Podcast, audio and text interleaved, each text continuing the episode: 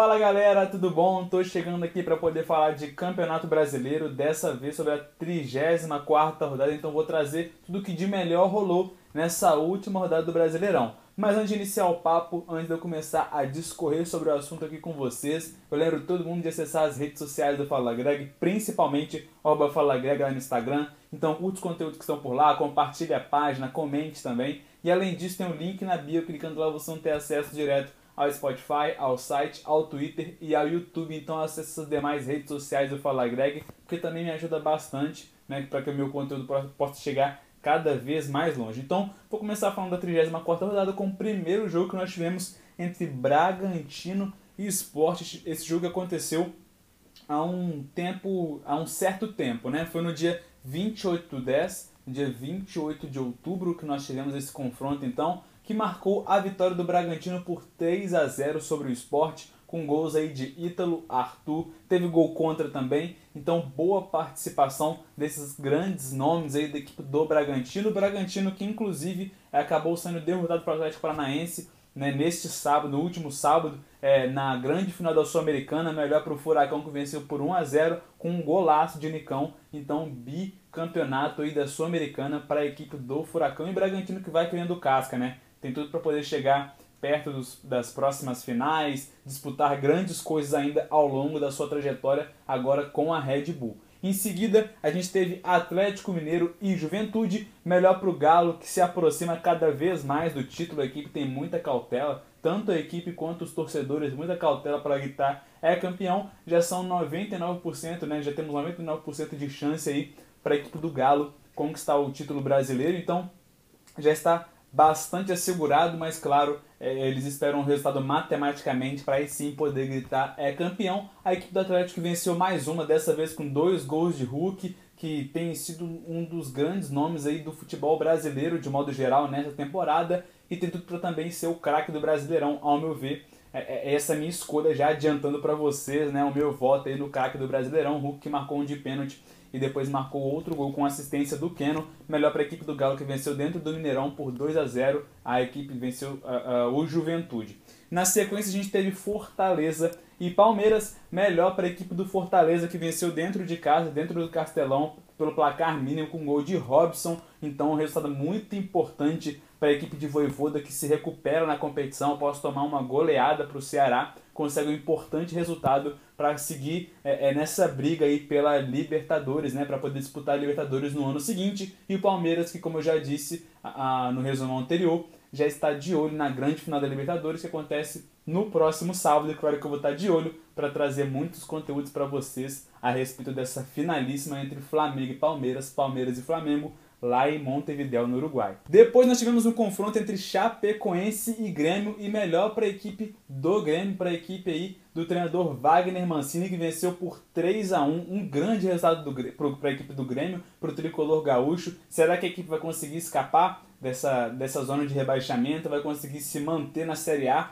As chances são muito é, é, é inferiores, né, se comparado às demais equipes que seguem nessa busca pela manutenção na elite mas o Grêmio segue vivo, conseguiu um importante resultado é, é, para poder seguir na Série A do Campeonato Brasileiro. Um golaço do Lucas Silva, que também deu assistência no jogo. Thiago Santos marcou o dele, Cortez marcou o gol contra. Enfim, todos os gols do confronto foram marcados pelos jogadores do Grêmio, né? Como eu disse, 3 a 1 e esse único gol da Chape foi marcado pelo Bruno Cortez, um gol contra. Esse resultado que mantém o Grêmio firme aí, né? Lutando para permanecer na elite do futebol brasileiro, na Série A. E claro que eu vou estar acompanhando para poder saber o, desdobra o desdobramento dessa história. Depois nós tivemos Atlético Goianiense e Ceará, a equipe do, a equipe do Dragão, que marcou um gol com o João Paulo. É, a equipe do Atlético Goianiense que nesse momento se encontra na 15ª colocação. E já o Ceará que marcou o gol com o Vina, ele que é um cara muito importante para o elenco, já falei sobre ele também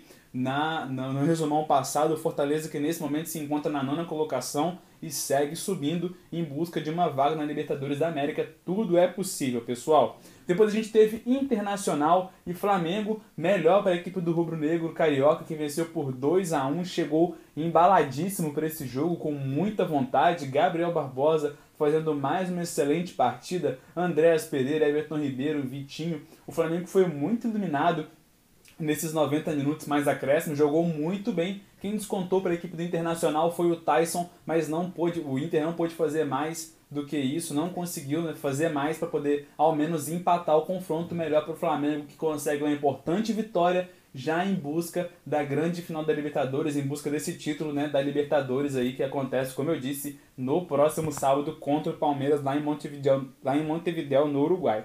Depois a gente teve Corinthians e Santos, melhor para o Timão que venceu por 2 a 0 teve gol do Ju, Teve participação também de Duque Heróis, esses moleques aí do Corinthians que têm jogado muita bola. Então, muito interessante também ver a boa participação dessa garotada do Corinthians. O próprio Gabriel Pereira também, que é um moleque bom de bola. Tem o Vitinho que vira e mexe e aparece para poder apresentar o seu futebol. Tem ganhado espaço, tem ganhado minutagens com o Silvinho. Então, é muito interessante também ver essa garotada do Corinthians figurando aí. Fora os peixes grandes né, que estão no time aí. Renato Augusto, William, Juliano, Roger Guedes, enfim um elenco muito recheado. Melhor para o Timão, então, que consegue essa importante vitória e chega no G4. O Corinthians, nesse momento, na quarta colocação, com 53 pontos. Já o Santos, que foi o seu adversário e que perdeu o duelo, nesse momento, na 12 colocação, com 42 pontos. Claro, o Santos que busca também permanecer na Série A, 42 pontos. Não crava a equipe Santista ainda na elite do futebol brasileiro e segue buscando por pontos aí, segue buscando vitórias para poder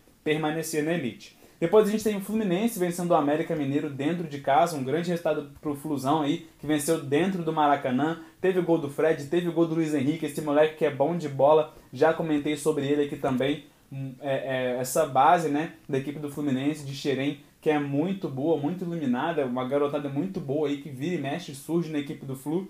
E o Fluminense que nesse momento se encontra na sétima colocação com 48 pontos. Já o seu adversário, né, o América Mineiro, na décima colocação com 45. Depois, para poder fechar a rodada, a gente teve Bahia e Cuiabá, um resultado que não é legal para nenhuma das duas equipes. O Bahia que nesse momento né, terminou 0 a 0 um pontinho para cada lado, vale reforçar. E o Bahia que nesse momento se encontra na 17 colocação, então é a primeira equipe aí que abre o Z4 com, com 37 pontos. Então vê uma situação bem complicada. O Bahia que também está lutando aí para poder permanecer na Série A tem ali concorrentes, né? É, Grêmio, que eu já, como eu comentei, na 18ª colocação com 35 pontos, e o Sport com 33 na 19ª, até porque a Chape na 20 colocação já caiu para a Série B, matematicamente, inclusive, já confirmado. E aí a gente também tem o Juventude na 16ª colocação com 39 pontos na briga para poder permanecer. O próprio Atlético Goianiense com 40, 40 pontos na 15ª colocação. São Paulo, Atlético Paranaense, Santos, são equipes que precisam é, é, pontuar para poder confirmar, sim, matematicamente a permanência na Série A.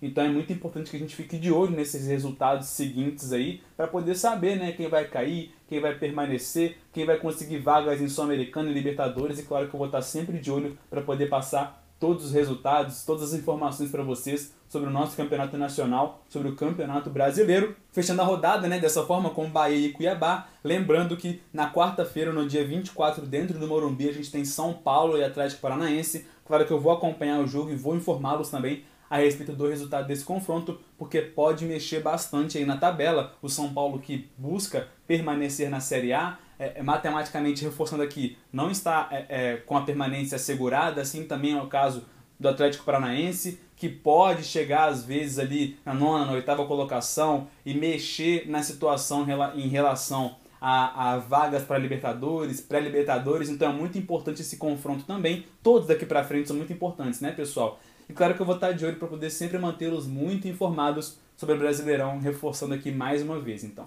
Tá joia? Fiquem de olho nas redes sociais do Fala Greg, tem sempre muitos conteúdos para vocês, tá joia? E, e também é, é, em relação às demais redes sociais, curtam os conteúdos que estão é, disponibilizados nas outras, nas outras redes sociais, sigam as páginas, compartilhem com todo mundo, comente, coloque críticas construtivas, enfim, tudo é muito importante para gerar engajamento pro Fala Greg.